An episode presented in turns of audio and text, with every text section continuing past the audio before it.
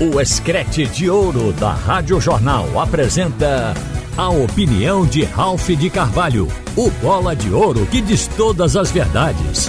Ralph de Carvalho! Minha gente, de repente, a gente se surpreende pensando o que foi que aconteceu e como aconteceu no futebol de Pernambuco para se despencar tanto. O trio de ferro, hoje, só tem um clube dos três em atividade: o esporte. O Náutico e o Santa Cruz caíram praticamente na metade do ano. Metade do ano ficou a outra metade sem programação no campo, sem futebol. Isto é uma demonstração de queda administrativa, isso é uma demonstração de fracasso. E isso surpreende a gente vive falando em SAF todo dia, porque no primeiro momento a visão que se tem é que para sair desse buraco, até porque a dívida nesse período ela se tornou muito alta, e se somarmos o passivo dos três clubes daqui, nós temos a maior dívida do futebol do Nordeste. Então, a gente pensa que só a SAF pode resolver porque a SAF significa injeção de dinheiro externo, botar dinheiro para fazer time para recuperar o clube. E a SAF pode não ser a única solução. Eu estive aqui observando os clubes que estão no nosso entorno, os estados que estão ao nosso lado no Nordeste, e fui encontrar um exemplo de sucesso lendo o balanço do Fortaleza do ano passado, porque este ano ainda não tem o balanço. Mas a gente viu que o Fortaleza, segundo o seu balanço financeiro, teve a maior receita da história do Nordeste em 2022, 267 milhões 851 mil e 201 reais. E este ano o Fortaleza já vai disparado em arrecadações e virou nosso exemplo. Se antes os dirigentes do Nordeste vinham a Pernambuco, especialmente procurar o esporte para ver como se fazia um clube faturar, um clube ter sucesso no campo e sucesso financeiro. Hoje eu acho que os nossos clubes têm que fazer o caminho inverso, procurar no Nordeste quem esteja fazendo certo. E, a, e agora a gente dá como exemplo a equipe do Fortaleza. Só neste momento na Copa Sul-Americana, o tricolor do PC, com a classificação para semifinais, já acumulou mais de 16 milhões de reais em premiação e pode chegar a 45 milhões se ele chegar ao final. Ele já está na semifinal.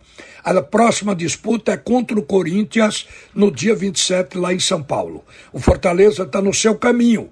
O sucesso em campo se traduz em sucesso financeiro para o clube.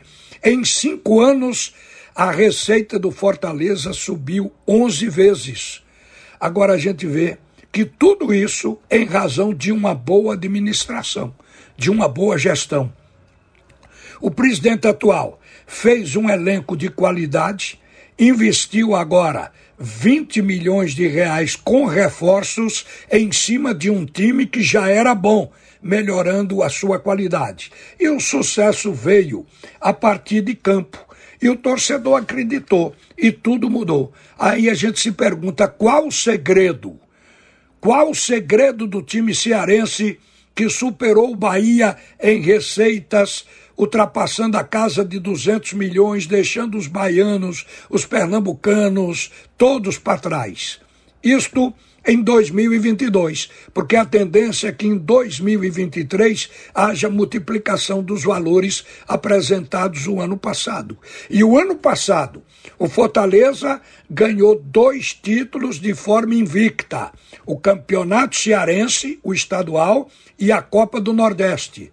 Estreou na Libertadores também, o ano passado, chegando às oitavas de final da competição continental. E está e esteve na Série A e no Castelão só dá Fortaleza. Já conseguiu mais de um milhão de torcedores, somando os ingressos vendidos em todo o ano passado. Mesmo sem ter uma SAF, uma Sociedade Anônima de Futebol, o Fortaleza faturou muito. 56 milhões veio da TV, 35 milhões de mensalidades de sócios, 33 milhões de venda de produtos com a marca do Fortaleza, 22 milhões com patrocínios, com negociação de, de jogadores. O Fortaleza conseguiu 19 milhões e tirou 18 milhões na bilheteria. Sem contar aqui com premiações e cotas no futebol. Isto permitiu a que o clube chegasse a esta marca de 267 milhões 851 mil reais de faturamento bruto. Este é o grande exemplo. O futebol de Pernambuco entende que a saída é a SAF, porque ninguém vai botar dinheiro em clube. Mas vamos perguntar ao presidente do Fortaleza, Marcelo Paes, qual foi a mágica, qual foi a mecânica usada pelo Fortaleza para estar sem dever a ninguém e está com esse faturamento, com caixa, com time disputando as principais competições. Isto eu creio que vale a pena gastar este bilhete de avião para saber com o presidente do Fortaleza qual foi o caminho que ele trilhou para chegar a esse sucesso financeiro. Enquanto isso, aqui, nós temos as três equipes na recuperação judicial. Isso é uma prova de fracasso financeiro. E por que é que os clubes foram para a recuperação judicial? Porque as ações na justiça já estavam fazendo a justiça penhorar e levar a leilão a sede dos clubes. Seria uma vergonha e aí os clubes tiveram que recorrer porque não havia recurso para pagar. Então, diante desse impasse, a gente tem que buscar a solução. Existe uma possibilidade fora da SAF, que é através das ligas que representam os clubes brasileiros. No caso, a Libra e a Liga Forte Futebol.